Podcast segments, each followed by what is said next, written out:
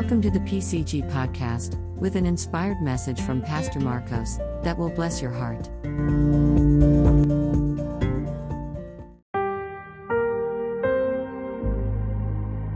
In 1 Corinthians 1 18, the Bible says, For the message of the cross is foolishness to those who are perishing, but to us who are being saved it is the power of God.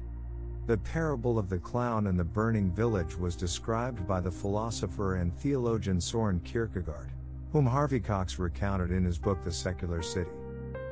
The story tells how a traveling circus in Denmark caught fire.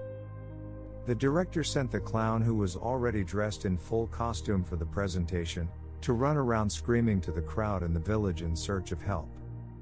Especially because there was a danger of the flames being spreaded across the dry fields, reaching the entire village. The clown then runs to the village and begs the residents to come urgently to help put out the flames of the burning circus.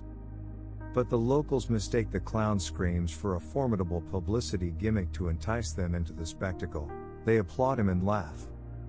In vain, he tries to conjure the men and make it clear to them that it is not a question of any propaganda, nor a performance or a trick, but something very serious because the circus was really burning down. His effort only added to the hilarity, until the fire finally reached the village, delaying any attempt to help. And then, both the circus and the village fell prey to the flames. Cox tells this story as a comparison with the situation of preachers of our times, and he also see the figure of the theologian in the clown incapable of transmitting his message to men. Wow. This is certainly an emblematic story about a clown who has the task of announcing to the audience that the circus is on fire. Kierkegaard explains, This is how, I think, the world will be destroyed, amidst the universal hilarity of warnings and nods, which are taken as a joke. The gospel surely transforms man through the action of the Holy Spirit.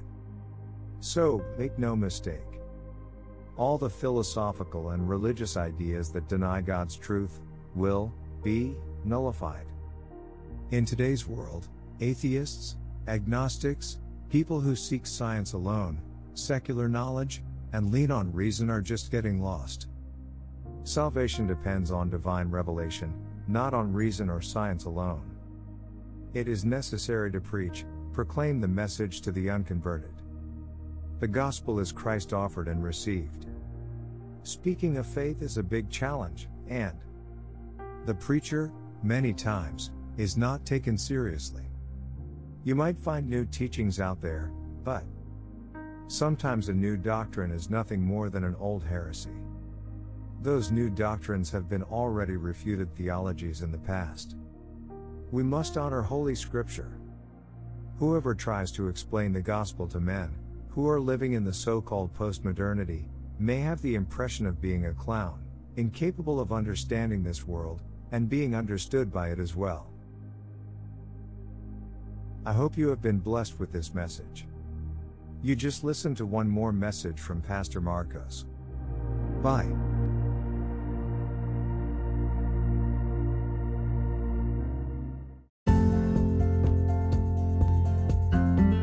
Thanks for joining us.